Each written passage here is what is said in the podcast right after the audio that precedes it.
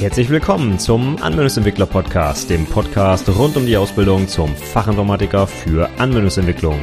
In dieser Episode gibt es ein Interview mit Sascha Kersken, dem Autor des IT-Handbuchs für Fachinformatiker. Viel Spaß! Hallo und herzlich willkommen zur 105. Episode des Anwendungsentwickler Podcasts. Mein Name ist Stefan Macke und heute habe ich ein absolutes Highlight für dich. Du kennst bestimmt meinen Buchclub zum IT-Handbuch für Fachinformatiker. 14 Episoden ist der lang, weil wir die 1300 Seiten im Detail besprochen haben.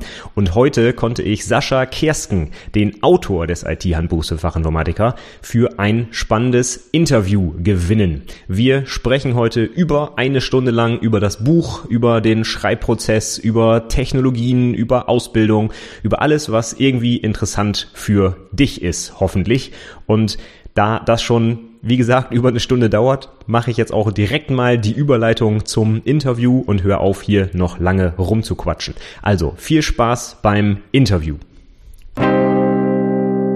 Ja, dann würde ich sagen, fangen wir einfach mal mit so einem Standard-Einstieg an. Ähm, magst du vielleicht kurz dich selbst einmal vorstellen in ein paar Sätzen?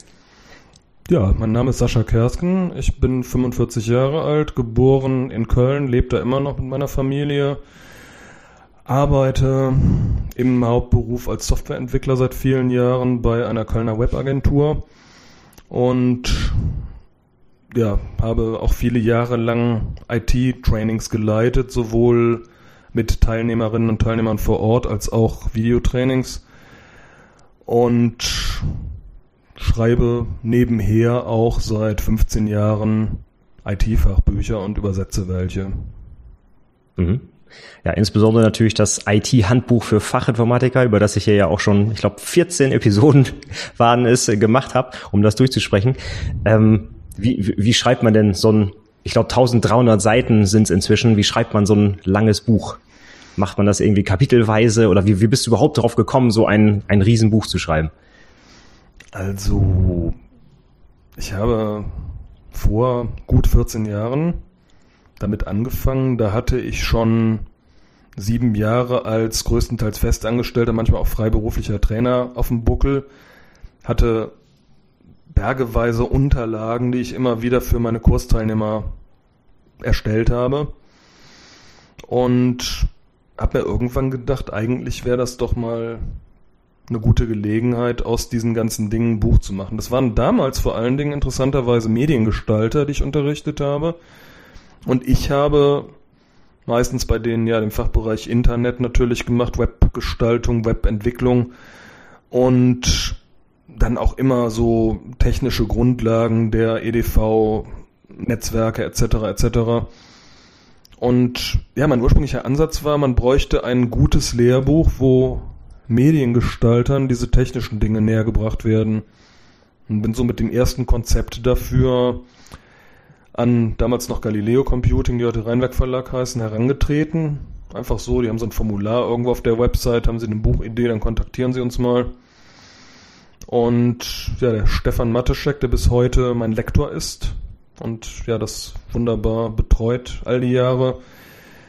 Der hat sich daraufhin gemeldet und ja, wir haben dann das erste Buch konzipiert. Das hieß damals noch einfach Kompendium der Informationstechnik, hatte ein etwas breiteres Spektrum, also war auch noch zum Beispiel DTP, Bildbearbeitung, Grafik etc. drin, was wir dann so über die Jahre, sag ich mal, wegoptimiert haben, um uns dann mehr auf die Fachinformatiker zu fokussieren. Mhm, okay. Oh, das wusste ich gar nicht. Das kommt also wirklich aus, eher aus dem Bereich der Mediengestaltung quasi. Und äh, dann wurde, ich meine, um die 2000er müsste dann der Fachinformatiker auch als Beruf ja eingeführt worden sein. Gab es den schon, als du angefangen bist, oder habt ihr das dann quasi passend zum neuen Beruf umbenannt, das Buch? Ich glaube, der ist sogar 96 ursprünglich konzipiert worden und ich glaube, so die ersten Auszubildenden sind so kurz vor der Jahrtausendwende angetreten. Und ja, das hatte am Anfang natürlich nicht so die Verbreitung. Man wusste nicht, dass es so ein großer Erfolg werden würde. Das erste Buch, das war, das wollte zu viel. Und dann haben wir uns mal zusammengesetzt, was kann man tun? Ja, eigentlich haben wir eine viel klarere Zielgruppe. Eigentlich haben wir die Zielgruppe Fachinformatiker und so ist das dann entstanden. Ah, okay, spannend. Das heißt aber, also man merkt auch, finde ich, im Buch so den, den Einfluss der Softwareentwicklung. Gibt ja auch viele Kapitel dazu, Software Engineering und Programmierung und drei verschiedene Programmiersprachen und so weiter. Mhm. Kann man äh, sagen, dass du das wirklich auch aus deinem Arbeitsalltag in das Buch überträgst oder ist das was, was du dir eigentlich für das Buch selber erst aneignen musst, die ganzen verschiedenen Programmiersprachen und Vorgehensmodelle und so weiter? Es kommt tatsächlich auf die Sprachen an. PHP ist ja eigentlich mein Brotjob, das mache ich jeden Tag. Also Webentwicklung mit PHP, äh, MySQL-Datenbank dahinter, so den ganzen LAMP-Stack. Also Linux, Apache, MySQL, PHP. Und ja, viele andere Sachen habe ich natürlich dann auch mir für das Buch spezifisch erarbeitet. Interessanterweise jetzt bei der vorherigen Auflage, wo ich ja das leicht veraltete Perl und das leider nicht so verbreitet, wie ich das gern hätte, Ruby, beide durch Python ersetzt habe. Da habe ich mir tatsächlich Python drauf geschaufelt. Interessanterweise habe ich dann anschließend in meinem normalen Angestelltenjob dann mit einem Projekt zu tun bekommen, wo Python gemacht wurde, beziehungsweise Django, dieses Web-Framework unter Python. Okay, cool. Und äh, ich höre gerade schon raus, Ruby würdest du dir wünschen, dass es verbreiter, verbreiteter wäre? Äh, ich mir auch. Also ich finde Ruby auch eine sehr spannende Sprache. Kann man denn so allgemein sagen, was so deine persönliche Lieblingsprogrammiersprache ist? Ja, also meine Neigungslieblingssprache ist tatsächlich Ruby, weil ich finde, dass nichts irgendwie von den heutigen Sprachen Objektorientierung konsequenter und eleganter umsetzt. Python geht ja ein bisschen in die Richtung halt ich fand das früher so den Gedanken gefährlich bei Python, ja, dass hier die Einrückung über die, den Fokus einer Zeile entscheidet quasi. Mittlerweile finde ich das eigentlich recht cool, weil es einen dazu zwingt, das schön strukturiert aufzuschreiben. Und das geht ein bisschen in die Richtung, dass ich Python eigentlich mittlerweile auch sehr, sehr schätzen gelernt habe. Und ja, ich mag eigentlich auch PHP sehr, sehr gerne. PHP hat ja ein bisschen einen schlechten Ruf, weil es eben schon sehr, sehr lange da ist und weil es im Netz unglaublich viel sehr, sehr schlecht geschriebenes PHP gibt, was Leuten als toller Tipp verkauft wird. Ja, deswegen haben ja in Anführungszeichen richtige Programmierer oft Vorurteile gegenüber PHP, aber mittlerweile in oder seit PHP 5 und jetzt das neue PHP 7, das ist wirklich eine ausgewachsene, objektorientierte Programmiersprache mit sehr, sehr vielen Möglichkeiten. Und wenn man das ordentlich macht, dann kann man da sehr gute und saubere Software mitschreiben. Und im Übrigen kann man in jeder Sprache schlecht programmieren. Ja, definitiv. Also ich habe immer so ein bisschen, ich habe früher auch jahrelang eigentlich mit PHP gearbeitet und ich gerade so für Einsteiger finde ich die Sprache ja super, weil man schnell halt auch Ergebnisse produziert, aber auch durch diese ja, das sind ja hauptsächlich auch noch ein paar prozedurale Aspekte von früher quasi drin. Und durch diese Mischung ist es vielleicht auch relativ einfach, wirklich ein bisschen schrecklichen Code zu schreiben. Ja, Aber ja. ich finde auch jetzt die, die Neuerungen, ich, es gibt ja auch tatsächlich ähm, Interfaces, Type-Hins und so weiter. Also man kann ja auch mit vernünftiger IDE-Unterstützung, glaube ich, ziemlich gut in PHP inzwischen programmieren. Ja. Und äh, weil halt auch der Großteil des Internets auf PHP läuft. Also ich finde es auch immer doof, wenn Leute sagen, PHP ist eine blöde Programmiersprache. Ich finde, es hängt auch ganz viel vom Entwickler ab, wie du auch schon sagst. Ja, ja bei Python finde ich die Einrückung eigentlich auch sehr schön, weil es gerade auch Programmiereinsteiger natürlich zwingt, auch die Struktur des Codes entsprechend zu, ja, korrekt zu schreiben. Von daher wird dann auch der Code ein bisschen lesbarer. Wobei das in anderen Sprachen durch IDEs, die automatisch den Code formatieren beim Speichern oder so, ja auch gegeben ist. Aber dass die Sprache das forciert, ja, ist ganz interessant. Ich wüsste jetzt nicht, dass es noch eine andere Sprache gibt, die das so macht so ein kleines Alleinstellungsmerkmal, finde ich. Das ist witzigerweise, stammt das von einer Sprache, die noch älter ist als Python, die hieß ABC, die stammt auch aus den Niederlanden, wie Python selber. Und da hat der Guido van Rossum, der also Python entwickelt hat, vorher mit dran gearbeitet und hat das dann quasi mit rübergenommen. ABC, okay, die, das habe ich ja noch nie gehört. Ja, das okay, ist kein Mensch mehr, aber das ist halt ähm, ja so ein kleines äh, historisches Ding. Sowas schreibe ich ja auch immer gerne ins IT-Handbuch rein. Ne? So, ich mag so einen Sinn für Geschichte irgendwie, Dinge, die eigentlich schon viel länger da sind, als Leute sich das so vorstellen. Und man denkt so, die Grundlagen des Internets, die sind älter als ich, 71 geboren, nämlich 1969 quasi. Das ist schon interessant, wenn die meisten Leute das vielleicht erst so um die Jahrtausendwende begonnen haben wahrzunehmen. Ich finde es auch sehr interessant. Ich habe vor kurzem noch, ich weiß gar nicht wo, einen Artikel oder irgendwo einen Vortrag gesehen, ähm, dass bestimmte Konzepte, die wir heute in der Programmierung benutzen, eigentlich auch schon 40, 50 Jahre alt sind und dass sie quasi heute, wie sagt man so schön, als alter Wein in neuen Schläuchen wieder verkauft werden. Wobei es zum Beispiel das MVC-Pattern, das gibt's ja schon ewig und heute ist es halt, äh, wird's immer wieder aufgewärmt. Das finde ich auch sehr gut im IT-Handbuch, dass da auch wirklich die, die Geschichte der Informatik auch immer ein Teil ist, damit man sich auch nochmal bewusst macht, dass man vielleicht nochmal von den Sachen, die es schon ewig gibt, auch mal lernen könnte und nicht einfach immer nur das äh, Rad neu erfinden muss. Ja. Ja, zum Beispiel gab es die Forschungseinrichtung Xerox Park in Palo Alto in Kalifornien, die von dem ja, Drucker- und Kopiererhersteller Xerox gesponsert wurde, weil die damals Angst vor dem sogenannten papierlosen Büro hatten. Hahaha. und ja, da sind Wahnsinns Dinge erfunden worden. Im Grunde genommen ähm, die grafische Benutzeroberfläche mit Maus und allem, dann ähm, das What You See is What You Get äh, Dokument, die What You See is What You Get Dokumentbearbeitung, objektorientierte Programmierung damals ähm, und so weiter. Und das haben ganz viele Leute dann mitgenommen und ihre eigenen Firmen damit gegründet, weil Xerox damit dann letzten Endes nicht wirklich was anfangen konnte von der Idee her. Das waren halt trotzdem immer Leute mit äh, Druckmaschinen und Fotokopierern und so. Und ja, da sind Leute reinmarschiert hier, was weiß ich, Steve Jobs ist damals da reinmarschiert, hat sich in die grafische Oberfläche verliebt und hat gesagt, hey, das brauchen wir auch. Ja. Ich meine, da habe ich auch mal so ein Video drüber gesehen, über die erste Maus tatsächlich, die, die man dann da bewegen konnte. Und die hat, glaube ich, ja Steve Jobs auch mitgenommen zu Apple, um das dann mhm. in seinem Apple II war es dann, glaube ich, zum ersten Mal so einzusetzen. Ne? Ja. Ja, dann kam Apple Lisa halt, der Vorgänger vom allerersten Macintosh halt, das war so ja, also der erste so kommerziell verfügbare Rechner mit grafischer Oberfläche und allem, viel zu teuer halt, deswegen auch kein Erfolg.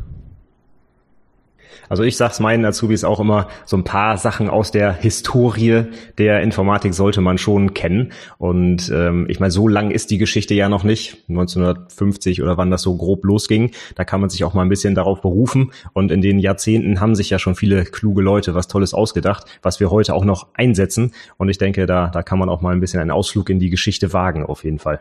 So ein paar große Namen, die man auch kennen dürfte. Ähm, das finde ich immer gut. Und das ist auch ja, äh, fand ich auch sehr spannend, als nochmal gerade in den ersten Kapiteln aus dem IT-Handbuch, wo es dann nochmal auf diese Geschichte geht. Und äh, da habe ich auch mich selbst wiedergefunden bei den ganzen alten Computern von früher und so. Das fand ich, fand ich einen schönen Ausflug in die Historie auf jeden Fall, ja. Ja, ich mache das ja schon sehr, sehr lange. Ich habe also 1983, ja genau, da war ich zwölf. Da haben wir so Bekannte von meinen Eltern besucht irgendwie und ja, statt mich da zu langweilen, habe ich dann, die hatten damals einen der ersten so Basic-basierten 8-Bit-Home-Computer irgendwie, habe ich mich da halt mit dem Computer und dem Handbuch in der Ecke gesetzt und habe dann das erste Mal im Leben irgendwie programmiert. Und also erstmal die Programme da abgetippt und dann ähm, ja, angefangen, die zu verändern. So, was kann man denn noch machen hier irgendwie? Und das hat mich so von Anfang an absolut mitgerissen. Mhm. Weißt du noch, was dein allererstes Programm war oder ist das zu lange her? Das dürfte schon irgendwas gewesen sein, was so ein bisschen grafische Darstellungen gemacht hat. Also irgendwelche Bildchen auf dem Screen gezaubert. Damals noch Fernseher. Okay, oh, spannend, ja. Ich glaube, das erste, was ich gemacht habe, war tatsächlich auf dem richtigen PC. Ich hatte vorher auch einen C64 und so, da habe ich aber nicht so richtig drauf programmiert. Ich glaube, das allererste, was ich gemacht habe, war so ein Mini-Passwortabfrageprogramm, was ich dann in die autostart.bat eingebaut habe, damit sich keiner am Computer anmelden kann. Das waren, glaube ich, drei, vier Zeilen. Hm. Da war ich auch sehr stolz. ja. Spannend. Aber ich weiß nicht mehr, wie alt ich da war, aber ich schätze auch irgendwie so 14, hm, 15 oder so. Ja. Witzig. Ja, das ist immer spannend zu hören, wie die Leute zur Informatik gekommen sind. Also ist das quasi bei dir schon im kindesjugendlichen Alter so ein bisschen in die Richtung gegangen, höre ich raus. Ja, ich habe kurz darauf dann auch hier ähm, den Informatiklehrer unserer Schule damals, Herr Scholl, kann man ruhig mal sagen, hieß der, am Rheingymnasium in Köln-Mühlheim. Nee, weil das war in den 80ern nicht selbstverständlich, dass es Informatiklehrer gab, die wirklich, wirklich gut waren halt. Ne? Die meisten waren so in einem Ferienkurs umgeschulte oder weitergebildete Mathematiklehrer, die im Durchschnitt dann höchstens so viel Ahnung hatten wie die besseren Schüler. ja. Aber der war richtig, richtig gebildet in dem Bereich halt und da hat man wirklich viel gelernt. Ich habe den dann irgendwie genervt, dass ich da als 13-Jähriger schon da jeden Nachmittag im Computerraum sitzen durfte und da programmieren lernen durfte. Oh, klasse. Weil eigentlich war das nur für Oberstufenschüler. hm. Ja, und ähm, das hat dann auch Früchte getragen. Ich habe dann so, als ich 17 war, mit einem Mitschüler zusammen, da haben wir auch unter der fachkundigen Anleitung von Herrn Scholl irgendwie ja so eine ganze Programmfamilie geschrieben zur Oberstufenkurswahl und äh, Kursblockung etc. etc. Und das hat dann bei einem Programmierwettbewerb der damals noch Firma Nixdorf gewonnen und wir haben dann eine Reise nach Helsinki gewonnen. Oh, cool. Aha. Das ist ja äh, mit 17 bestimmt auch auf jeden Fall eine schöne Erfahrung, ja? Ja, war super. Spannend. Klasse. Und äh, was war das für eine Sprache? War das auch irgendwie noch Basic oder so? Oder? Nee, das war Turbo Pascal. Ah, okay. Ja, ich, damit äh, habe ich auch dieses kleine Passwortprogramm geschrieben, Turbo Pascal. Mhm, ja, das war damals so eine sehr verbreitete Plattform eigentlich. Witzig. Ja, das ist ja spannend. Und ab dann war eigentlich klar, jetzt äh, wirst du auch richtiger Softwareentwickler oder wie ging es dann weiter? Gar nicht mal. Ich habe eigentlich ein paar ganz komische Umwege gemacht. Ich habe nach dem Abitur Bankkaufmann gelernt. Was ganz anderes so, weil ich damals eigentlich nicht davon überzeugt war, irgendwie ja so mit wenn du jetzt Informatik studieren gehst, da kannst du richtig was mitmachen. Außerdem war ich in Mathe eigentlich nicht so der Supercrack irgendwie. Das ist auch nicht mein Zugang zur Informatik je gewesen. Für mich ist eine Programmiersprache tatsächlich eine Sprache, ein Kommunikationsmittel. Ich war immer gut, auch in Fremdsprachen eigentlich. Und das ist eigentlich mein Zugang immer gewesen. Ich bin jetzt nicht explizit schlecht in Mathe, aber halt auch nicht der totale Überflieger. Und dann bist du quasi äh, aus dem Bankkaufmann irgendwie rübergerutscht oder hast du noch irgendwie eine zusätzliche Ausbildung oder irgendwas studiert in dem Informatikbereich oder war das so quasi, wie sagt man so, Quereinsteiger-mäßig? Absolut Quereinsteiger. Ich habe schon während der Banklehre da hat sich dann in der Bank herumgesprochen, dass ich der Typ war, der halt gut irgendwie ähm, Excel-Tabellen und Sheets und sowas erstellen konnte. Bin dann so von Abteilung zu Abteilung ausgeliehen worden dafür. okay. Ja, und dann über, ja, witzigerweise so ein Studentenaushilfsjob, wo es eigentlich nur darum ging, so das äh, private Haus von jemandem zu entrümpeln, was gerade umgebaut wurde irgendwie. So, der Mann, der hatte halt eine, ja, so arbeitsamtsgesponserte Weiterbildungsfirma und hat dann ja mitbekommen, dass ich mich ganz gut auskannte mit den Sachen und da bin ich dann das erste Mal so ins Dozieren hineingerutscht halt. Ah, also so quasi, wie kann man sich das vorstellen? Excel-Kurs gemacht für Interessierte, oder? Sowas, genau. Ah, okay. Und dann hast du gemerkt, Mensch, äh, das, das macht irgendwie Spaß, anderen Leuten was zu vermitteln. Und wenn es dann auch noch technische Inhalte sind, dann verbindest du beides irgendwie und hast das dann ausgebaut, oder? Ja, genau.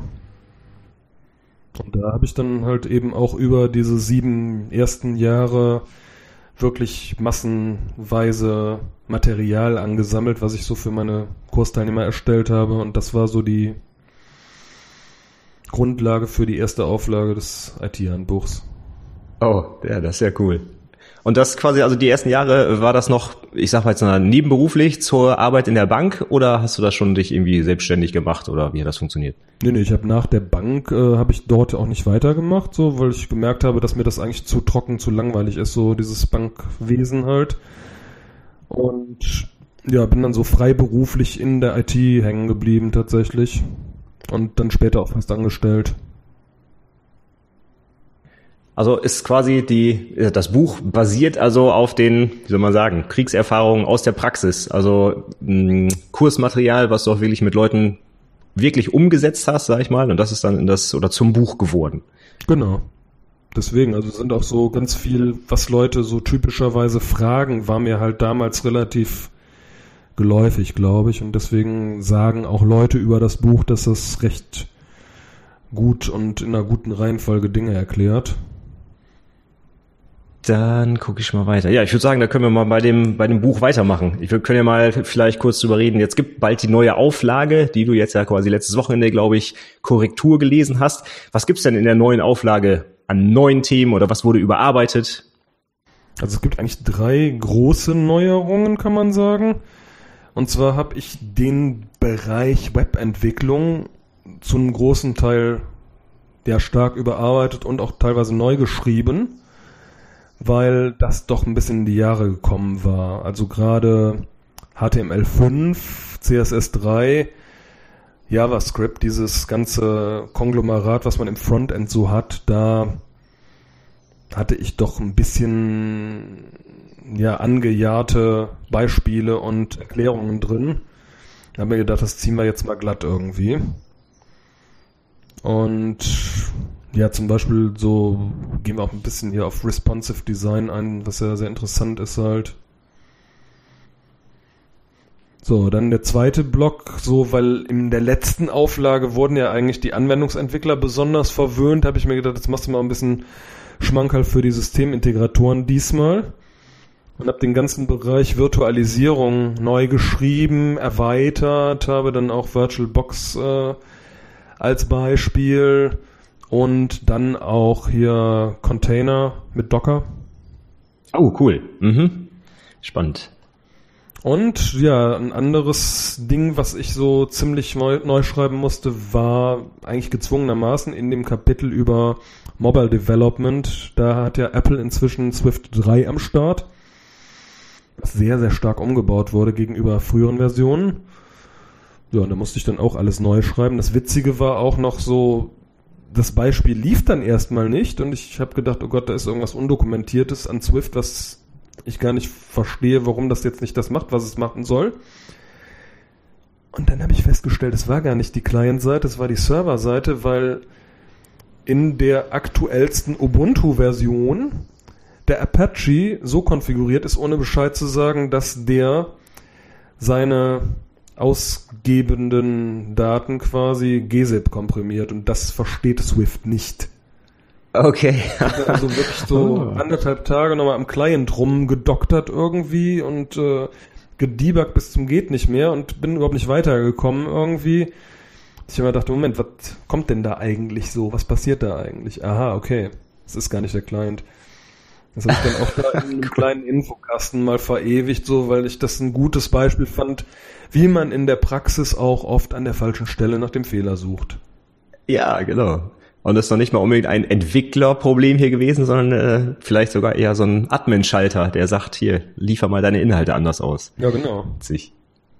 Das heißt also, wenn ich da so ein, so ein Beispiel sehe äh, in dem Buch, dann hast du das definitiv auf jeden Fall auch komplett selbst umgesetzt und ausprobiert und gewährleistet, dass das auch wirklich so laufen müsste. Ja, absolut. Sei denn, ich habe mich dann irgendwann so, ich übernehme die ja direkt aus meinen IDEs halt und paste die da rein, formatiere die dann da nochmal irgendwie.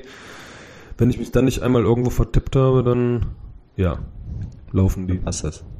Okay, ja. Mal so eine ganz andere Frage zwischendurch. In was für einem Format schreibt man denn so ein Riesenbuch? Ist das irgendwie was, weiß ich nicht, textbasiertes wie Markdown oder vielleicht sogar LaTeX oder ist das Word oder OpenOffice? Womit arbeitest du da? Nee, das ist tatsächlich die der Verlag, der stellt eine Dokumentvorlage für Word bereit und man macht dann eine Datei pro Kapitel. Und diese Dokumentvorlage, die ist aber sehr, sehr gut. Die hat halt wirklich genau die Formatierungen und genau die Makros, die man für so ein Fachbuch braucht. Sowas wie, wir fügen eine Abbildung ein mit Bildunterschrift, wir fügen eine Tabelle ein, wir haben die und die Formatierungsmöglichkeiten, mittlerweile sogar nicht nur einfach Listing, sondern Listing, bestimmte Programmiersprache für Syntax Highlighting, weil die E-Book-Ausgabe, die ist ja farbig. Das heißt, da läuft dann wirklich so ein Makro über den Code und macht dann individuell ein Highlighting und Farben rein und so weiter. Ja, genau. Okay, cool. Und das kann, also jetzt einfach aus meiner Erfahrung, wenn man jetzt gerade auch längere Dokumente mit Word bearbeitet und die einzelnen Kapitel sind ja teilweise auch schon, ich sage jetzt einfach mal 100 Seiten lang, da sind ja schon ein paar längere dabei. Funktioniert das mit Word vernünftig oder ist dir das schon mal richtig um die Ohren geflogen und du hast irgendwie Arbeit verloren? Sehr selten, überraschenderweise. Also ich arbeite auf dem Mac, muss ich dazu sagen, mit einem Word 2011. Und das ist eigentlich meistens so toi toi toi relativ stabil. Und wenn du jetzt irgendwie zum Beispiel, du hattest schon gesagt, das wird natürlich auch lektoriert, wenn jetzt der Lektor irgendwie Anmerkungen macht, kannst du irgendwie nachvollziehen, was er, was er dazu geschrieben hat? Macht er das dann über diese Änderungsverfolgung? Weil so ein schönes Git-Diff oder so wird wahrscheinlich ja nicht funktionieren mit Word-Dateien. Ja, genau, mit Änderungsverfolgung. Also die korrigieren dann sowohl die Korrektoren, Korrektorinnen als auch die Lektoren irgendwie. Und dann kriege ich die nochmal wieder, falls Rückfragen sind. Und die haben dann ja Änderungen verfolgen an und schreiben da auch manchmal Kommentare noch rein.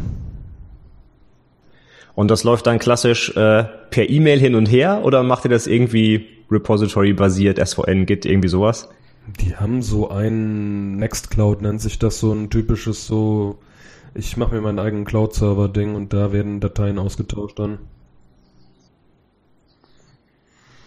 Der Repository fände ich noch besser wegen Versionierung tatsächlich irgendwie. So muss man natürlich immer dann, äh, was weiß ich, Kapitel 7, Final, Final, no, it's really final. Punkt. Ja. Also, genau. Das ist so ein bisschen schade dann. Aha. Aber gut, muss man mal gucken irgendwie.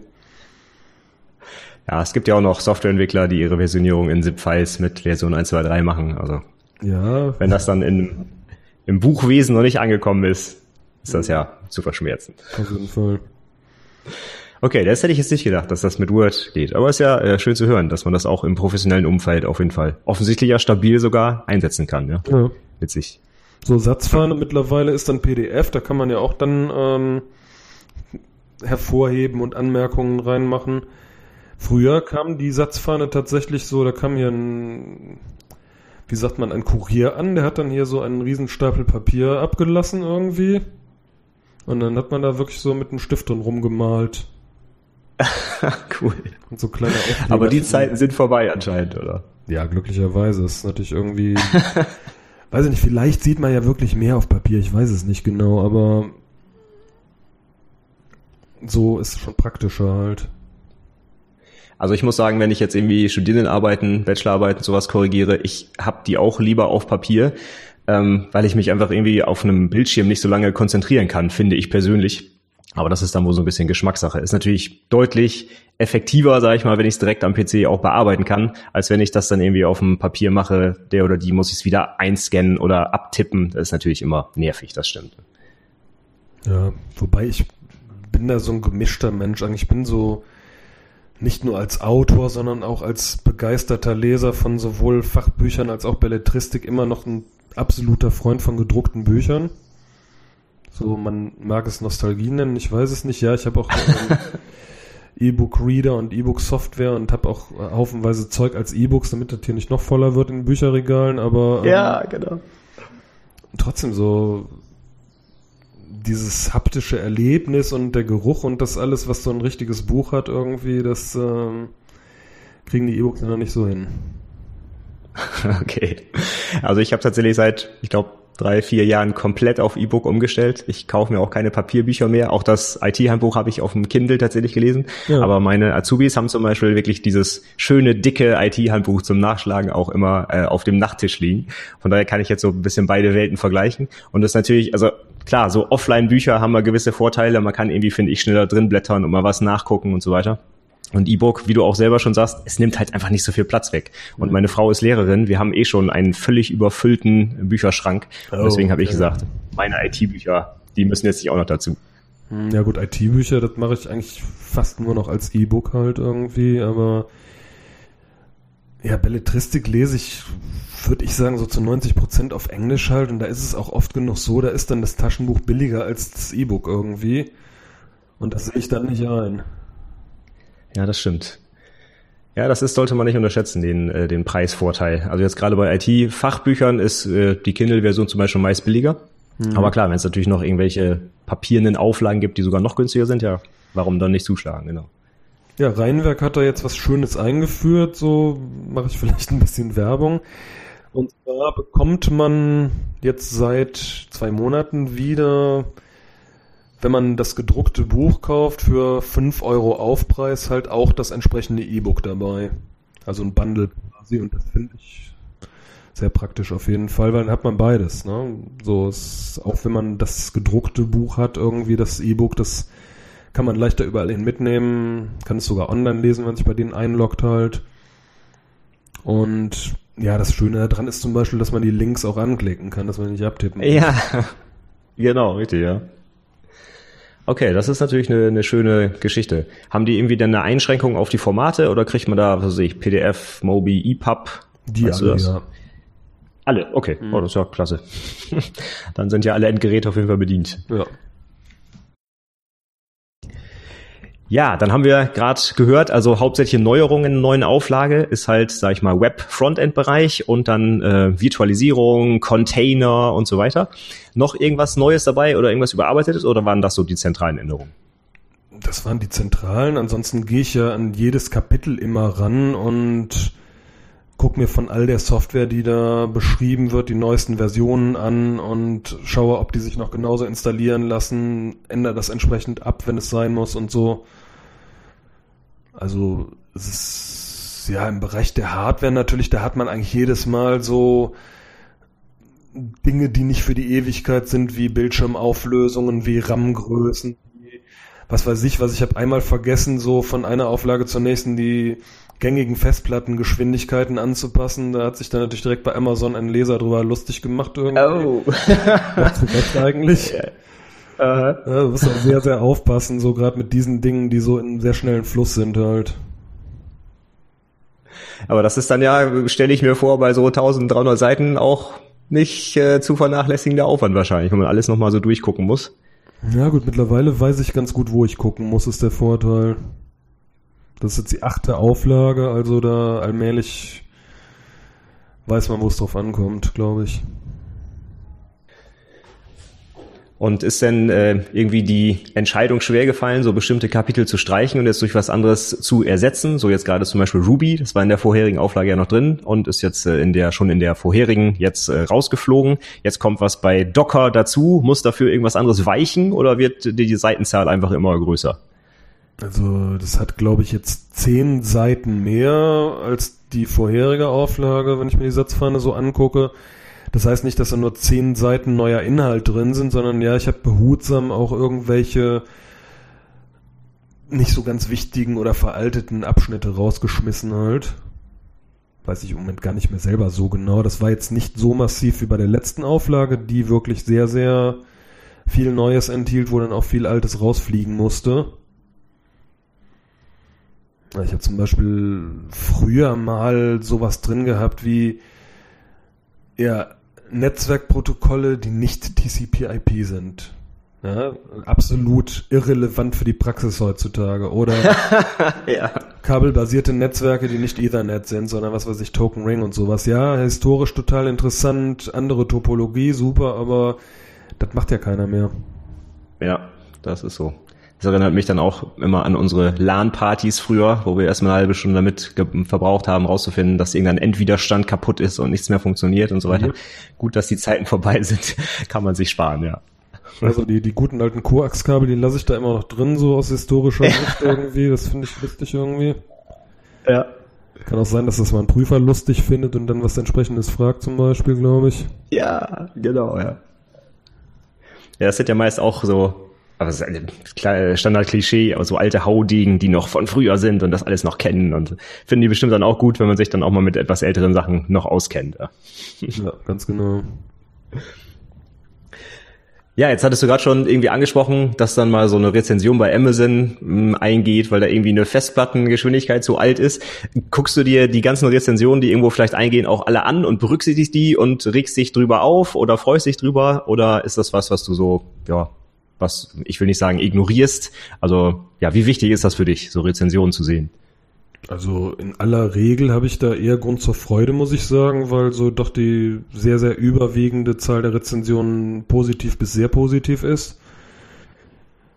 Es gibt immer auch mal in Einzelpunkten berechtigte Kritik, wenn irgendwas halt, ja, ein Fehler übersehen wurde oder wenn halt, ähm, wie hier etwas nicht aktualisiert wurde, obwohl man das hätte machen sollen, dann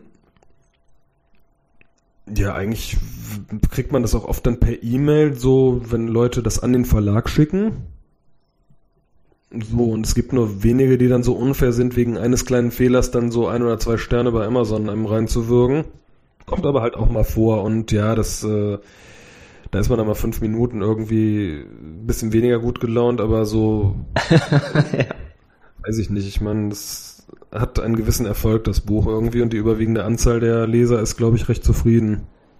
Ja, das kann ich mir vorstellen. Sollte man sich, glaube ich, auch, egal was man macht, ob Autor oder Videos oder was man immer produziert, wo man Feedback kriegt, sollte man sich immer vor Augen halten, dass wahrscheinlich der Großteil der Leute da draußen das einfach gut findet und vielleicht im Zweifel auch einfach nichts dazu sagt aber äh, die Leute, die es dann halt irgendwie aus irgendeinem Grund nicht gut finden, dass die dann wahrscheinlich gleich draufrollen, so die, diese, diese Trolle, die man halt auch aus Foren kennt und so weiter. Ne? Genau. Muss man wahrscheinlich nicht ganz so ernst nehmen. Ja, aber so konstruktive Kritik oder Fehlerhinweise oder sowas, da bin ich immer sehr dankbar für. Irgendwie, ich kriege auch so zu jeder Auflage so, keine Ahnung, 10 bis 20 Mails habe ich dann immer da angesammelt, so mit Leserhinweisen, so, das sind ja, Fehlermitteilung oder das und das könnte man doch vielleicht mal ein bisschen äh, genauer erklären oder näher drauf eingehen oder irgendwie noch diesen Aspekt dabei berücksichtigen und so weiter. Das finde ich total hilfreich. Ja, wenn es auch vor allem aus der, aus der Praxis kommt und ähm, du darauf hingewiesen wirst, wie du vielleicht quasi das Buch noch besser für die Zielgruppe aufbereiten kannst, ist ja super, ne? Hast du denn irgendwie so einen, so einen Überblick, äh, wer eigentlich genau deine Zielgruppe ist? Also sind das zum Beispiel wirklich konkret Auszubildende bzw. Studenten oder gibt es da auch noch irgendwie gestandene ITler, die sich das nochmal angucken? Hast du da irgendwie eine Idee? Ja, also überwiegend, ganz überwiegend natürlich wirklich Auszubildende in den IT-Berufen, insbesondere Fachinformatiker. Das teste ich auch immer im lebenden Objekt. Bei uns in der Firma haben wir halt auch Auszubildende und die kriegen natürlich so quasi an dem Tag, wo sie bei uns anfangen, erstmal ein Exemplar in die Hand gedrückt. Ah, sehr gut. Ja. Und ja, ich spreche dann auch immer mal wieder ein bisschen mit denen drüber irgendwie. Also ich bin jetzt nicht offiziell Ausbilder oder sowas, aber so ein bisschen in die Rolle gerät man natürlich rein, wenn man so ein Buch schreibt, glaube ich, irgendwie. Und ja, das macht ja auch Spaß, weil ich halt überwiegend nicht mehr doziere heutzutage hauptberuflich irgendwie, das dann mal so in einem kleineren und informelleren Rahmen zu machen halt. Oh, das ist cool. Also ist bei uns genauso. Am ersten Tag der Ausbildung wird äh, das IT-Handbuch bestellt. Das ist ja, schon mal gut. Das ist toll. also der nächste Azubi kommt am 1.8., dann äh, ist die neue Auflage ja verfügbar, vermute ich. Ja. Dann wird sofort das natürlich bestellt. Ende Juni raus, 26. Juni, glaube ich, steht da. Und ja, das ist dann für die nächsten zwei Jahre die verbindliche Auflage halt. Okay, cool. Ja, dann äh, bin ich gespannt auf die neuen Docker-Sachen. Können wir uns gleich mit coolen neuen Sachen auseinandersetzen. Mhm. Hast du denn jetzt speziell bei Docker, hattest du das sowieso schon im Einsatz oder hast du dir das jetzt selber nochmal drauf geschafft, extra fürs Buch? Ich hatte das im Einsatz, also wir haben das in der Firma auch im Einsatz, so wir deployen halt auch Zeug auf Demo-Server und sogar auf Live-Server mit Docker halt. Und insofern habe ich da so einen gewissen Einblick schon gehabt. Das machen bei uns natürlich ganz, ganz überwiegend die Admins halt und ich habe mich dann auch mit denen ein bisschen zusammengesetzt, darüber geredet halt, so was ist denn da wichtig und was sollte man berücksichtigen, wenn man einem Einsteiger das mal erklären möchte irgendwie. Also wir haben es tatsächlich noch nicht im Einsatz, aber es wird auf jeden Fall, wenn ich bei unserem Softwareentwickler-Stammtisch zum Beispiel mal gucke, wird es auf jeden Fall immer mehr, dass diese Containerisierung da benutzt wird. Auch gerade um halt eben diese, ja, diese schöne DevOps-Bewegung, die, die Operations und die Entwicklung irgendwie zusammenzubringen und weil man halt auch sehr viel dann eben skripten kann und nicht mehr manuell irgendwie tätig werden muss. Ich glaube, das ist auf jeden Fall ein wichtiges Thema. Finde ich auch gut, dass das jetzt da drin ist, ja. Hm. Ne, gerade wenn man so, so, wir haben gewisse Projekte, die sind jetzt so auf Microservice-Architekturen umgestellt, so, und da ist halt so jedes Ding in seinem eigenen Docker-Container und kann dann super leicht halt und super schnell deployed werden. Ich glaube, das ist auch ein zentraler an oder Einsatzpunkt, äh, wenn du, du bist ja auch in der Webentwicklung unterwegs, da kann man natürlich die, was weiß ich, Shops oder wie auch immer, das sind ja so die, die klassischen Einsatzgebiete, wo man noch immer dann Beispiele hört im Bereich der Microservices. Bei uns in so einer klassischen alten Versicherungsanwendung, da gibt's da jetzt nicht so ganz so viele Berührungspunkte. Aber mhm. wenn man natürlich im Web eh unterwegs ist, dann passt das natürlich wie die Faust aufs Auge eigentlich. Ne? Ja. Gibt es denn überhaupt in dem Buch irgendein Kapitel, was so dein absolutes Lieblingskapitel ist, was dir am meisten Spaß gemacht hat oder was du immer wieder gerne liest? Irgendein besonderes? Ich glaube, so, weil das auch das ist, was ich Leuten am liebsten nahebringe, immer noch hier Kapitel 9, die Grundlagen der Programmierung in den mittlerweile ja drei Sprachen, C, Java und Python halt. Ja, das ist natürlich auch gerade was, was für Einsteiger, also wahrscheinlich genau die Zielgruppe der, der Auszubildenden am interessantesten ist. Also wirklich die, die Grundlagen, die Syntax, meine Vorschleife, mein If-Statement. Ähm, das finde ich auch vor allem dann ganz interessant, weil halt dann gleich drei verschiedene Sprachen gezeigt werden. Also von Anfang an schon ein Überblick, dass es eben nicht nur die eine wahre Sprache gibt, die vielleicht auch im Unternehmen eingesetzt wird, sondern auch gleich drei und dann auch so völlig unterschiedliche Sprachen. Finde ich äh, sehr spannend auf jeden Fall. Mhm. Ja, es ist ja auch evolviert über die Zeit. Da war früher mal halt äh, ja C und äh, Java und Perl drin. Dann wurde, ja, habe ich Ruby noch dazu genommen und dann, ja, vor, vorige Auflage halt im radikalen Schritt dann sowohl Perl als auch Ruby aus unterschiedlichen Gründen rausgeschmissen halt. Aber ich finde es gut, dass dann gerade auch jetzt mit Python dann eine dynamische Sprache dabei ist und Java halt dann so schön statisch typisiert, dass man auch da nochmal einen Unterschied sieht, weil ich habe so die Erfahrung gemacht, auch in den IHK-Prüfungen, dass die Leute hauptsächlich in dem Bereich unterwegs sind, den sie halt im Unternehmen einsetzen und sehr wenig dann in einen gerade bei statisch und dynamisch typisiert in diesen anderen Bereich mal reinschnuppern. Und äh, das finde ich aber ist absolut wichtiges Wissen, was eigentlich jeder Anwendungsentwickler mitbringen sollte, um einfach auch entscheiden zu können, welches denn jetzt vielleicht für das konkrete Projekt die bessere Wahl ist. Und da finde ich es gut, dass auch gleich von Anfang an diese beiden unterschiedlichen Welten dargestellt werden. Ja, das denke ich auch, auf jeden Fall. Hast du denn persönlich so ein Favorite? Ich meine, wenn du jetzt gerne mit PHP Ruby arbeitest, bist du dann eher so ein dynamischer Typ oder doch eher statisch vielleicht? Das kommt tatsächlich auf die Projektgröße an. So, also wenn man was sehr, sehr Großes macht irgendwie, dann ist die Sicherheit, die eine statische Typisierung einem bringt, doch sehr angenehm. Ja, wenn man sich immer ganz, ganz sicher sein kann, ja, das ist das, was ich da reintun muss, das ist das, was ich da rauskriege. Und das wird sich auch nie ändern. ja, ja, genau. Ja, das sind immer komische Nebenwirkungen halt. Ist es denn jetzt, wenn du äh, auch intensiv mit PHP arbeitest? Ich kenne jetzt aus meiner PHP-Zeit, die schon ein paar Jahre her ist, halt noch das Problem, dass so IDEs nicht unbedingt so viel Unterstützung bieten, gerade so was weiß ich bei Refactorings oder halt Code-Vervollständigung, weil halt eben dieses Typsystem fehlt. Ist das inzwischen anders oder, oder welche IDE benutzt du zum Beispiel? Oder machst du VI oder Emacs Hardcore-Entwicklung oder wie gehst du davor? Nee, wir benutzen eigentlich in der Firma jetzt flächendeckend die wirklich tollen äh, IDEs von IntelliJ. Ah, okay. Hm. Ja, also IDEA, das große für, was weiß ich, Java zum Beispiel. Dann haben die auch hier PyCharm für Python und dann haben die eben auch das PHP Storm für PHP oder das große IDEA kann man um, um entsprechende Plugins erweitern, um das dann alles unter einem Dach zu haben. Und die sind wirklich vom Feinsten, was so die Unterstützung für was weiß ich, ähm, Codevervollständigung, Refactoring und so weiter angeht. Also da kann man schon fast so arbeiten wie in Java oder C Sharp oder so. Ja, unbedingt. Ja, ich habe jetzt so gerade, wenn man sich im Ruby-Umfeld so ein bisschen bewegt, findet man ganz häufig so, wenn man sich Konferenzvorträge anguckt, dass viele Leute halt einfach mit dem VI arbeiten. Mit 37 Plugins natürlich ein bisschen aufgebohrt. Aber ich kriege zumindest sehr selten mit, dass Leute wirklich so eine komplette IDE benutzen, sondern wirklich hauptsächlich im Texteditor arbeiten. Ja, gut, Ruby ist natürlich auch so eine kleinere und speziellere Community.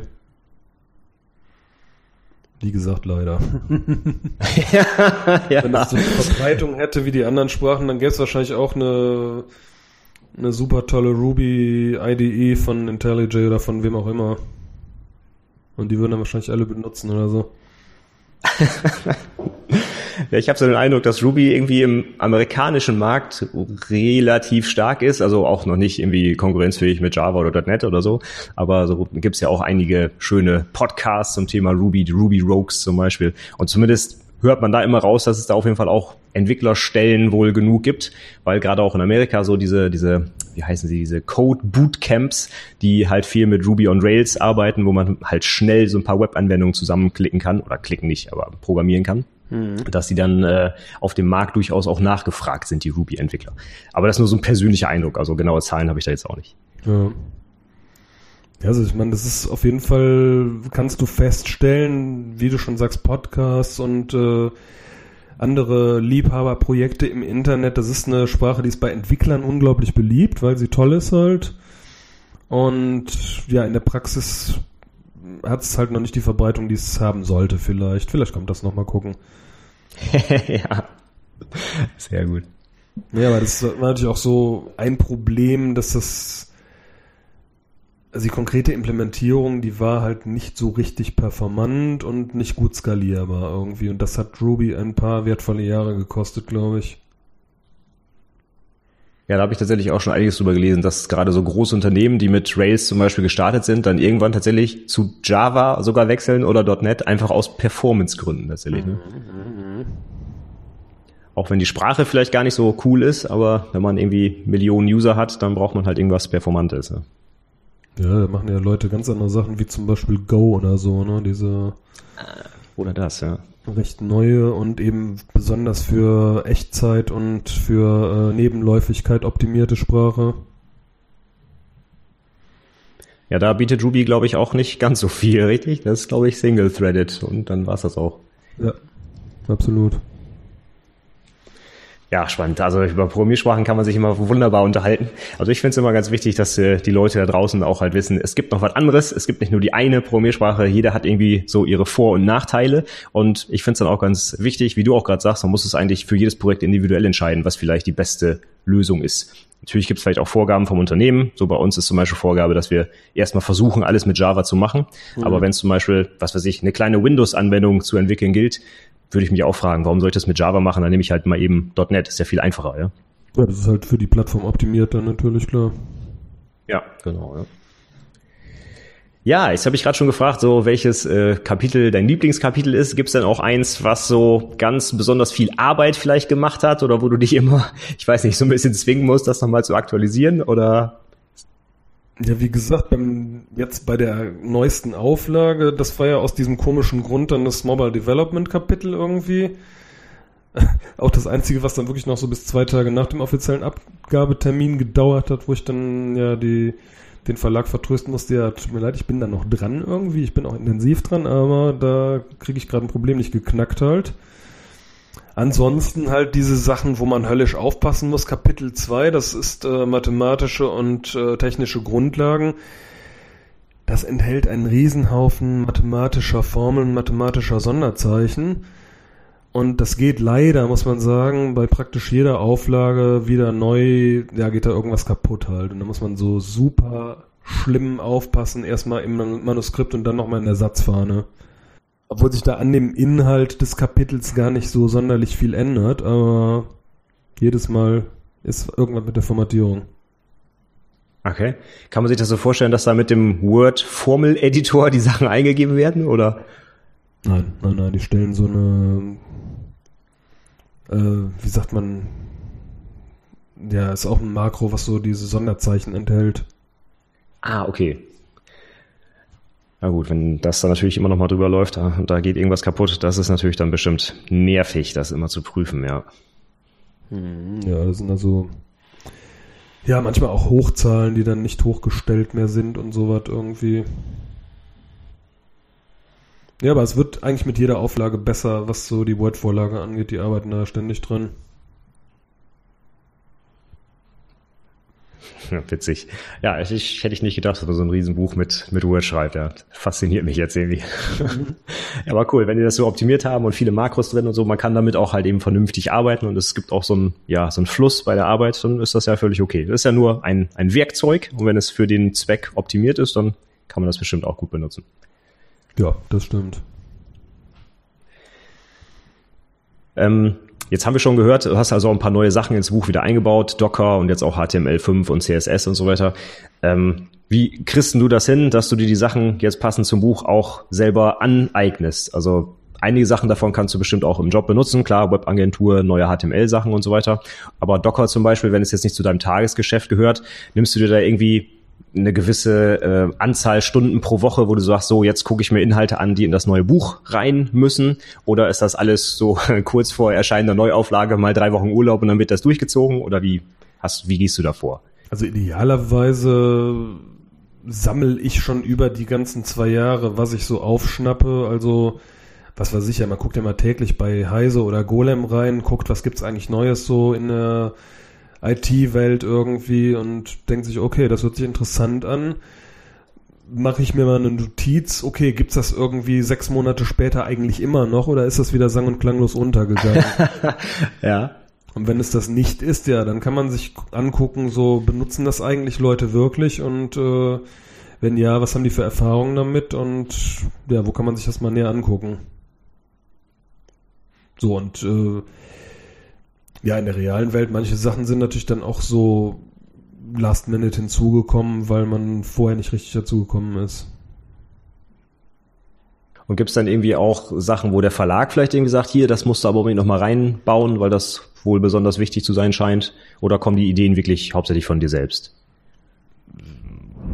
80 von mir, 80 Prozent von mir, 20 Prozent vom Verlag, würde ich sagen, so über die Jahre. Also ein paar Sachen Gibt es natürlich dann ja, die aus Leserhinweisen kommen oder wo halt so Verlagsmitarbeiter selber irgendwas Interessantes, Neues, ja, entweder aufschnappen oder aus einem ganzen Buch zu einem anderen Thema dann sagen, hey, das wäre doch eigentlich gut, wenn man das da auch drin hätte. Mhm.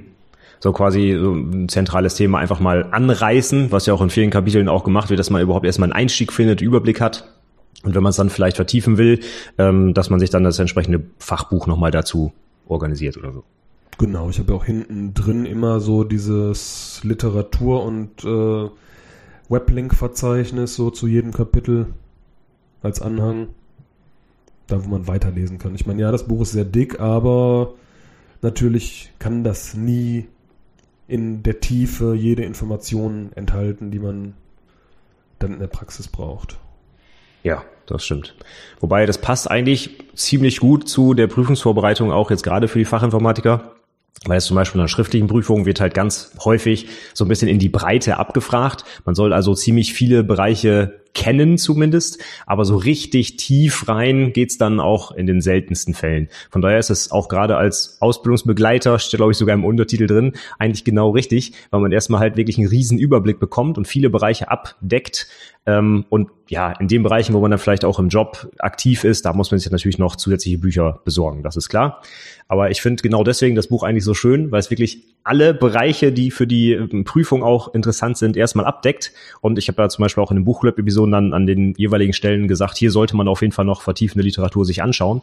Aber man kann das Ding halt wirklich von vorn bis hinten einmal durchlesen und hat wirklich erstmal einen super Überblick, was alles in der IT so relevant ist und eben auch in der Ausbildung. Das finde ich eigentlich, deswegen ist das auch mein, meine Standardempfehlung halt für alle angehende Fachinformatiker.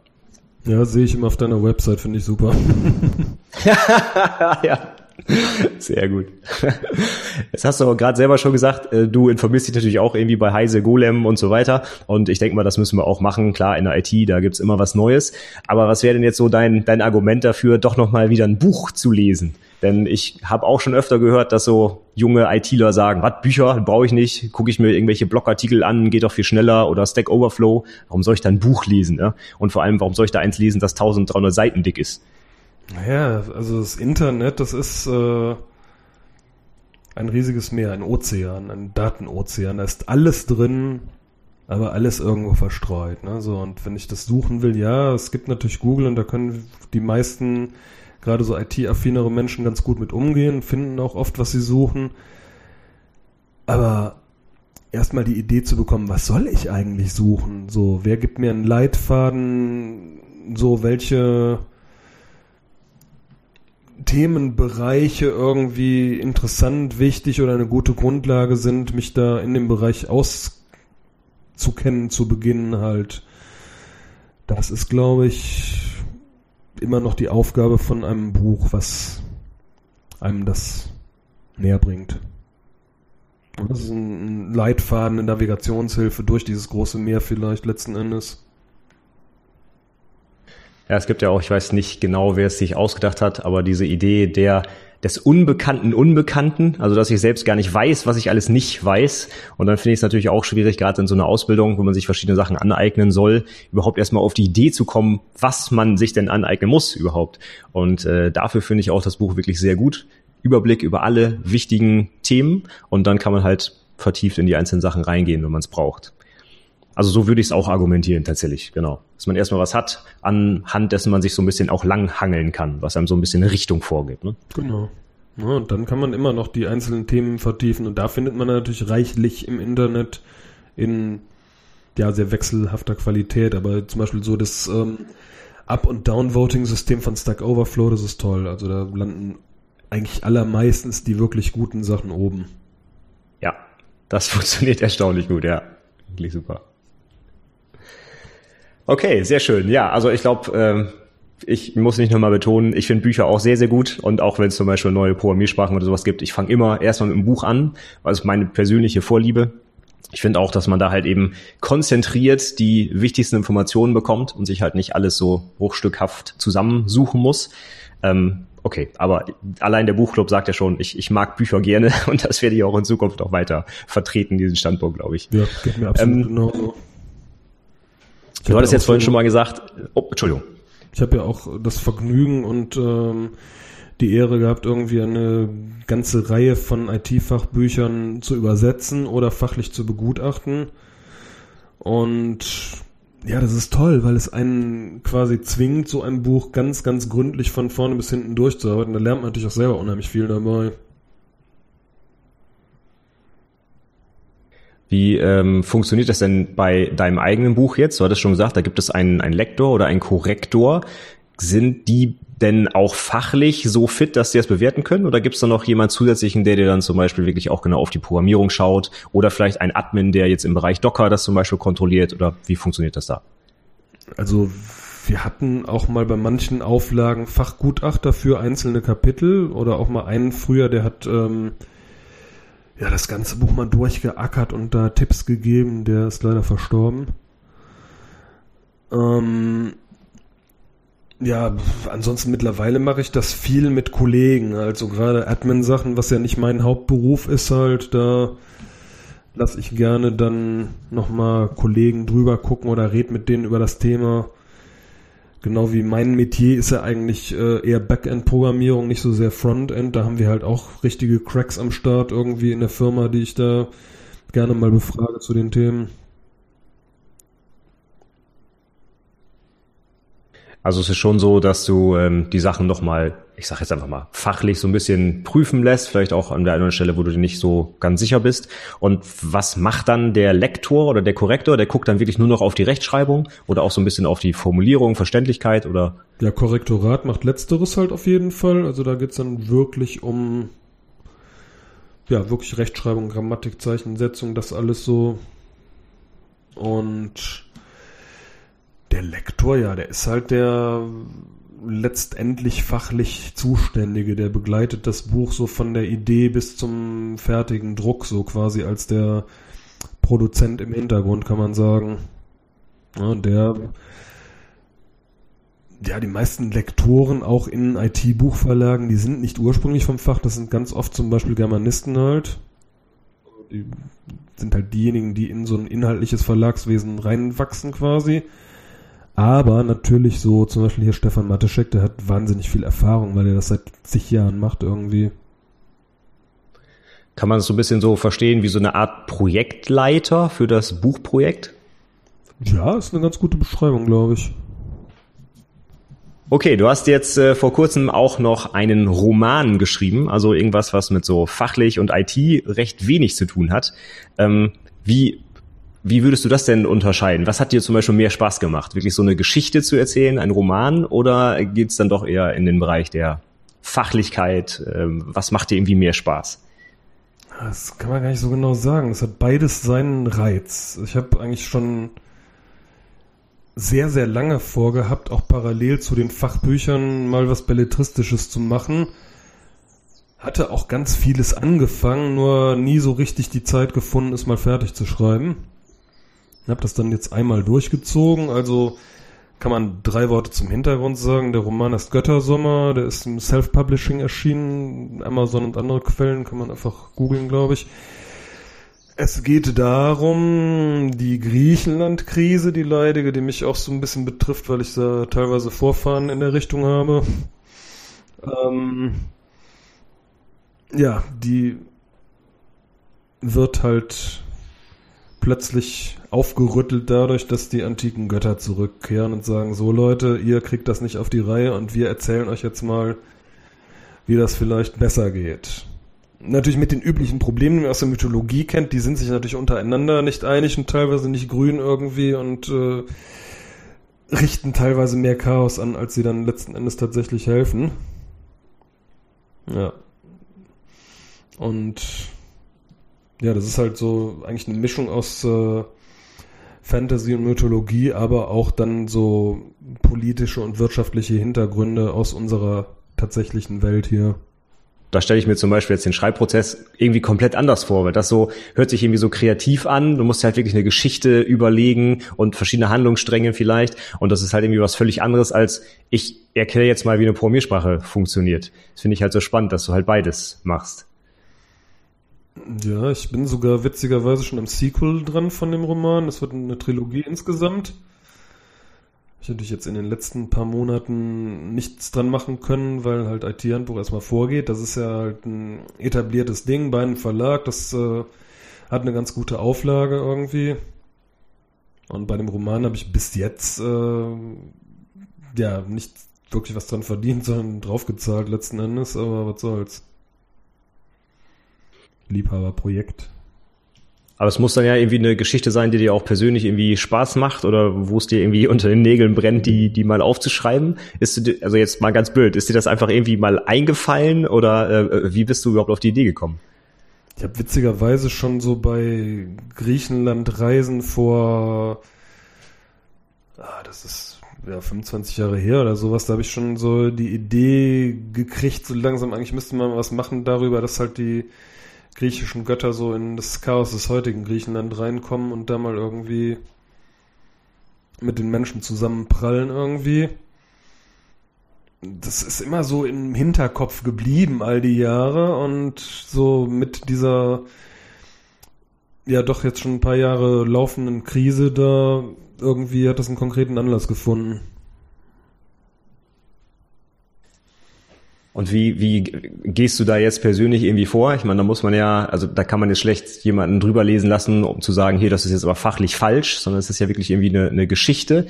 Ähm, ich ich habe jetzt gerade so ein Bild im Kopf, wo dann irgendwie jemand so in, äh, ich weiß nicht, so Karteikarten an die Wand pinnt und verschiedene Handlungsstränge irgendwie aufmacht und äh, so ganz komplexe Geschichten. Oder ist das irgendwie was, wo du dich einfach hinsetzt, so, ich fange jetzt an zu schreiben und das entwickelt sich und du schreibst das einfach von vorn bis hinten durch? Oder muss man da auch irgendwie einen gewissen Prozess verfolgen, damit das inhaltlich auch nachher stimmig ist.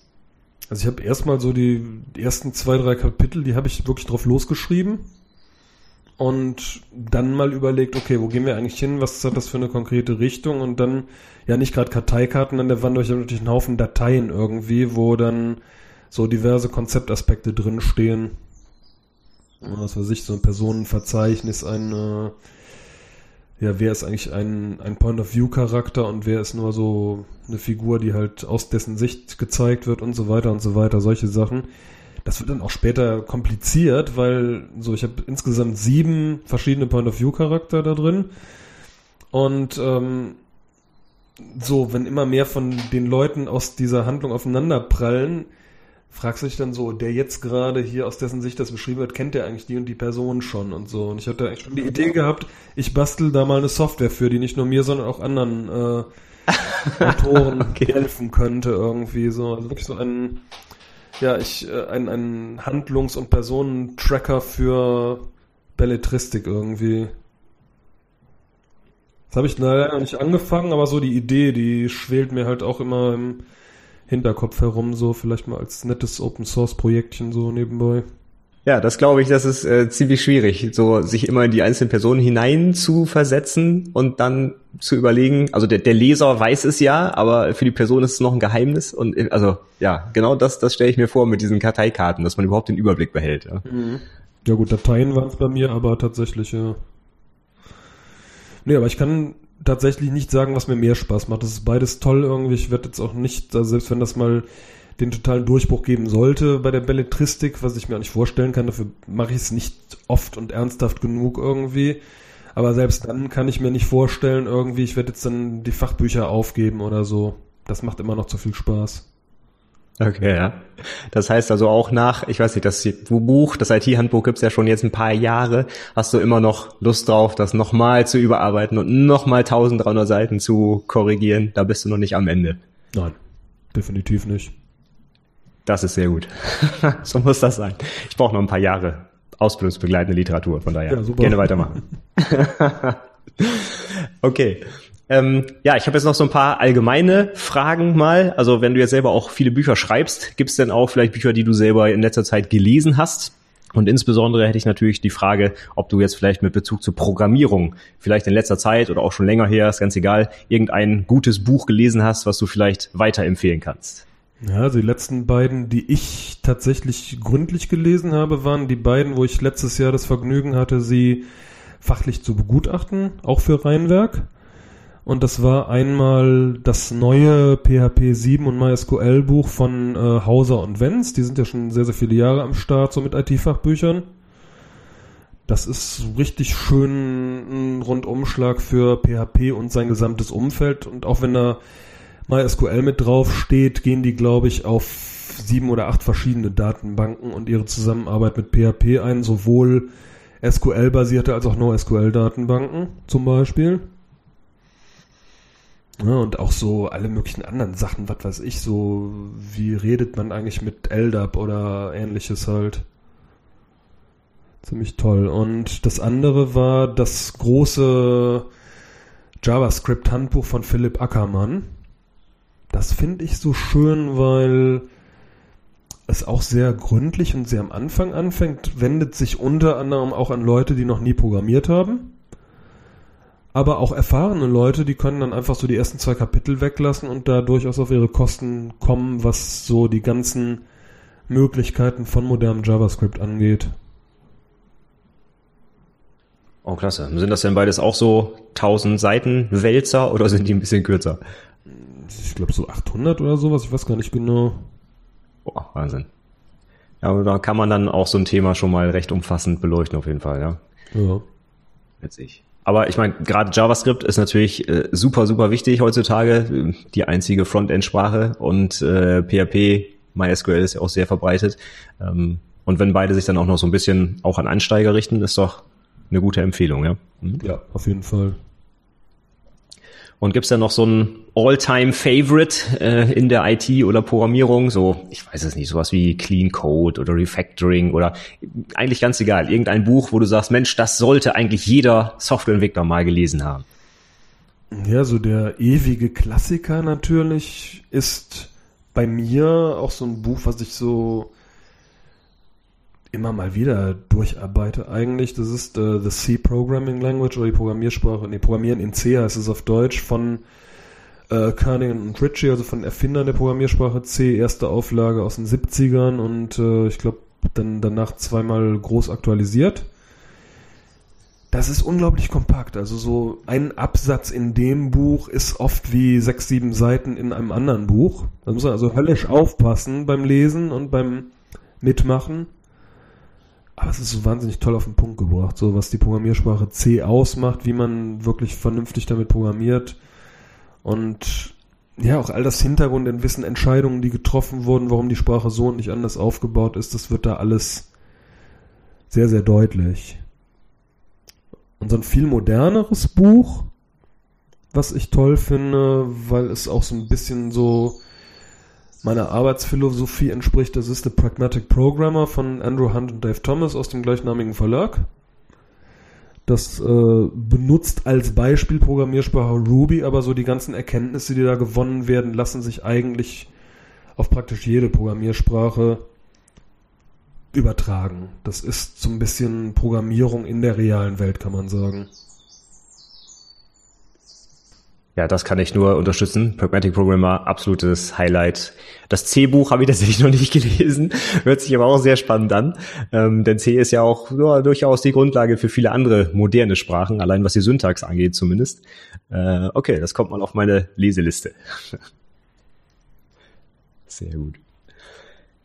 Okay, ähm, Hast du so abschließend, wie jetzt ich meine, als Autor des, des Standardswerk, des Standardwerks für die Ausbildung noch so ein paar allgemeine Tipps für Auszubildende, die du denen irgendwie vielleicht mitgeben willst oder auch Ausbildern, auch wenn du es jetzt selber nicht machst, aber wenn du auch teilweise in dieser Rolle so ein bisschen fungierst, irgendwas, was du den ja, zukünftigen Softwareentwicklern noch mitgeben willst vielleicht? Ja, also ich habe immer gute Erfahrungen damit gemacht, so viel auszuprobieren wie nur möglich halt. Also wann immer ihr die Chance habt, irgendwas auszuprobieren, macht es einfach. Ne? Ich habe ganz oft früher in Kursen Teilnehmer sitzen gehabt, die gefragt haben, was passiert eigentlich, wenn ich X mache? Dann habe ich immer geantwortet, ja, probieren Sie doch einfach X aus und schauen Sie sich selber an, was passiert. Das ist eine Erfahrung, die machen Sie dann selber und verstehen das auch besser, als wenn ich ihnen das jetzt in der Theorie sage. Ja, für die Ausbilder würde ich sagen, so das, was ich auch immer machen muss mit dem Buch, auf dem Laufenden bleiben. Also Dinge, die sich mittelfristig durchsetzen, mit aufnehmen, äh, selber erarbeiten, vermitteln aber halt auch gucken, sind die wirklich relevant oder ist das nur so der neueste Hipster-Hype, der nächste Woche wieder stirbt halt. ja. ja. Ein gesunder Mittelweg aus Dingen, die sehr, sehr lange relevant bleiben und frischen Sachen. Ja, dabei finde ich es auch immer ganz gut, dass auch in den modernen Entwicklungen, ich weiß nicht, Java Script Framework X auch irgendwie die alten Sachen eh alle wieder drin sind. Und wenn man dann so ein bisschen die, die Grundlagen vermittelt und die auch verstanden hat und dann halt irgendwie nur das, äh, die neueste Implementierung wieder darauf sieht, dann kann man auch beides ja so ein bisschen zusammenbringen. Also auch moderne Sachen und halt das gute Grundlagenwissen auch kombinieren. Ja, das stimmt, genau. Ja, super, klasse. Ähm, haben wir noch irgendwas vergessen zum Buch oder zu sonstigen Themen, worüber du gern noch reden möchtest? Ich weiß, ich schreibe ja jedes Mal irgendwie das Vorwort neu, also zumindest so den absoluten Editorial-Teil davon, ganz am Anfang. So, und da setze ich mich ja hin, stelle mir die Frage, was war eigentlich so in den letzten zwei Jahren wichtig in der IT, was ist so passiert? Und was halte ich so in den kommenden zwei Jahren für interessant und wichtig. Und was mir eigentlich so in den letzten Monaten besonders aufgestoßen ist, so was ich dringend empfehlen möchte, ist so alle Leute sollten wirklich sehr, sehr viel besser darin werden, Dingen auf den Grund zu sehen, nachzuschauen, wo kommt eine Information her, wer verbreitet die, warum verbreitet der die? Also dieses leidige Stichwort äh, Fake News, Alternative Facts, äh, postfaktisch und so weiter, das das wurmt mich, ne? Weil wir alle eigentlich oder fast alle von uns haben ein Gerät in der Hosentasche, da kann ich das Wissen der Welt in Millisekunden abfragen. Ja, wenn ich das aber nur benutze, um mir dann Katzenbildchen anzugucken und ähm, dann äh, den Quatsch glaube, den irgendwelche Leute auf Facebook teilen, anstatt mal irgendwie die Originalnachricht mir anzugucken irgendwie. Das ist sehr schade, das muss nicht sein. das ist auch schädlich, finde ich, für eine Gesellschaft, für eine Demokratie, für ein Gemeinwesen. Das äh, sehe ich auch ganz oft bei den jüngeren Leuten, die ich ausbilde, auch im, im Studium. Ähm, die gehen irgendwie in einem anderen, ja, ich weiß nicht, mm, die, die nehmen halt viele Dinge als gegeben einfach hin, ohne sie zu hinterfragen, beziehungsweise wenn sie halt irgendwie was lesen, dann ja, wird das halt einfach genau wie gerade beschrieben so als Fakt wahrgenommen. Und äh, das finde ich auch traurig, muss ich sagen, ja. Also man braucht irgendwie ein, ein gesundes ja, Miss, Missvertrauen, nee, wie heißt es? Ich weiß nicht. Also man muss den, den, den Dingen nicht immer äh, einen, einen gewissen Wahrheitsgehalt einfach zusprechen, sondern es auch einfach kontrollieren, ja. Das sehe ich genauso. Ach, Missvertrauen ist eigentlich ein tolles Wort, weil es so genau das Mittelmaß aus Vertrauen und Misstrauen ist, was man haben sollte. also, ja, Misstrauen habe ich eigentlich gesucht, genau. Okay. Das bringt ganz gut auf den Punkt, glaube ich, irgendwie. Ja, finde ich, also die, Technologie, die, die wir ja eigentlich in unserer Branche hier so ein bisschen äh, beherrschen möchten, die wird halt auch von vielen anderen Leuten, ja, genau, missbraucht, um halt irgendwie vielleicht Botschaften zu streuen, die sehr fragwürdig sind. Und da sollten wir gerade als diejenigen Leute, die sich damit ja auseinandersetzen und die, die IT eigentlich ja mit, mit Leben versehen oder sie auch kontrollieren können, da, da müssen wir eigentlich nochmal besonders drauf gucken, finde ich. Da haben wir auch eine gewisse Verantwortung, ja. Ja, das stimmt. Ja, finde ich gut. Das ist ein sehr schönes Schlusswort. Nochmal ein Appell an die Leute, nochmal ein bisschen mehr nachzudenken und nicht so viele Sachen einfach als gegeben hinzunehmen. Und ähm, ich würde jetzt als letztes noch die Frage stellen, wenn die Leute mit dir vielleicht noch in Kontakt treten wollen oder noch Fragen haben zum Buch oder Anregungen, die du ja auch immer aufnimmst, haben wir ja gehört. Wie können die sich denn am besten kontaktieren? Hast du eine Website oder ein Twitter-Feed oder wie auch immer? Ja, alles das eigentlich. Also ich habe erstmal ähm, mein persönliches Blog. Das ist halt ganz einfach. Mein Name ist sascha-kersken.de. Und ja, da ist auch Twitter verlinkt. Dann auf Facebook, äh, weiß nicht, wer das jetzt am besten durchsagt. Auf jeden Fall habe ich da auch eine Autorenseite, die heißt halt Sascha Kersken Autor. Sollen wir die Schreibweise checken hier. Wenn der andere Browser denn starten will. also ich packe die Links natürlich auf jeden Fall auch in die Show Notes, dass man einfach mal draufklicken kann. Ach genau, das IT-Handbuch selber, das hat auch eine Fanseite bei Facebook. Das heißt facebook.com slash it.handbuch einfach. Gut, packe ich auch in die Links auf jeden Fall. Okay, ja, wenn du noch irgendwas hast, was du loswerden willst, dann haben wir jetzt noch die Chance, sonst sind wir fertig. Ja, das war's eigentlich erstmal. So, ich freue mich auf Feedback zur neuen Auflage dann. Ja, die werde ich natürlich auch mit meinem neuen Azubi direkt durcharbeiten und natürlich insbesondere mit den neuen Kapiteln anfangen. Da bin ich sehr gespannt. Gerade Docker hört sich wirklich interessant an. Alles klar. Super, ja. Also ich fand, es war ein super spannendes Gespräch, viele spannende Inhalte und auch Hintergrund zu, zu diesem wirklich super Buch, was ich jetzt ja auch seit, seit zwei Jahren hier im Podcast auch mit begleite und was ich allen angehenden Fachinformatikern wärmstens ans Herz legen kann nochmal. Und hat mir wirklich viel Spaß gemacht, mal mit dir darüber zu sprechen, aus dem Nähkästchen so ein bisschen was zu erfahren. Ähm, ja, ich hoffe, dass die Episode eine gute Verbreitung findet da draußen und äh, dass viele noch was mitnehmen konnten. Ja, alles klar. Vielen Dank. Hat wirklich Spaß gemacht. Ich äh, sage auch nochmal vielen Dank für das Gespräch. So, das war das Interview mit Sascha Kersken. Ich hoffe, es hat dir genauso gefallen wie mir. Ich fand es wirklich richtig interessant, insbesondere auch mal die Hintergründe zu erfahren, wie es überhaupt zu dem Buch gekommen ist, wie er beim Schreiben vorgeht und wie er sich da auf dem Laufenden hält. Also für mich wirklich ein tolles Gespräch und ich sage auch nochmal vielen Dank in Richtung Sascha Kersten. Wenn du dir die Inhalte genauer angucken willst, die wir auch im Gespräch genannt haben, seine Website, Twitter und die Seite zum Buch und so weiter, habe ich natürlich natürlich alles in den Show Notes verlinkt. Schau doch mal rein unter anwendungsentwicklerpodcast.de slash 105 für die heutige 105. Episode. Wenn dir unser Gespräch heute gefallen hat und oder oder dir auch das Buch gefällt, dann gib Sascha doch gerne ein Feedback. Der freut sich bestimmt über jede Rückmeldung zum Buch. Du hast ja gehört, er bearbeitet die Sachen auch wirklich dann bei der nächsten Auflage und so weiter. Also sowohl er als auch ich natürlich freuen uns immer über Feedback zu dem, was wir hier so produzieren und zahlreiche Kontaktmöglichkeiten hast du schon gehört und wie gesagt alles auch in den Show Notes verlinkt. Also wir würden uns auf jeden Fall sehr über dein Feedback freuen.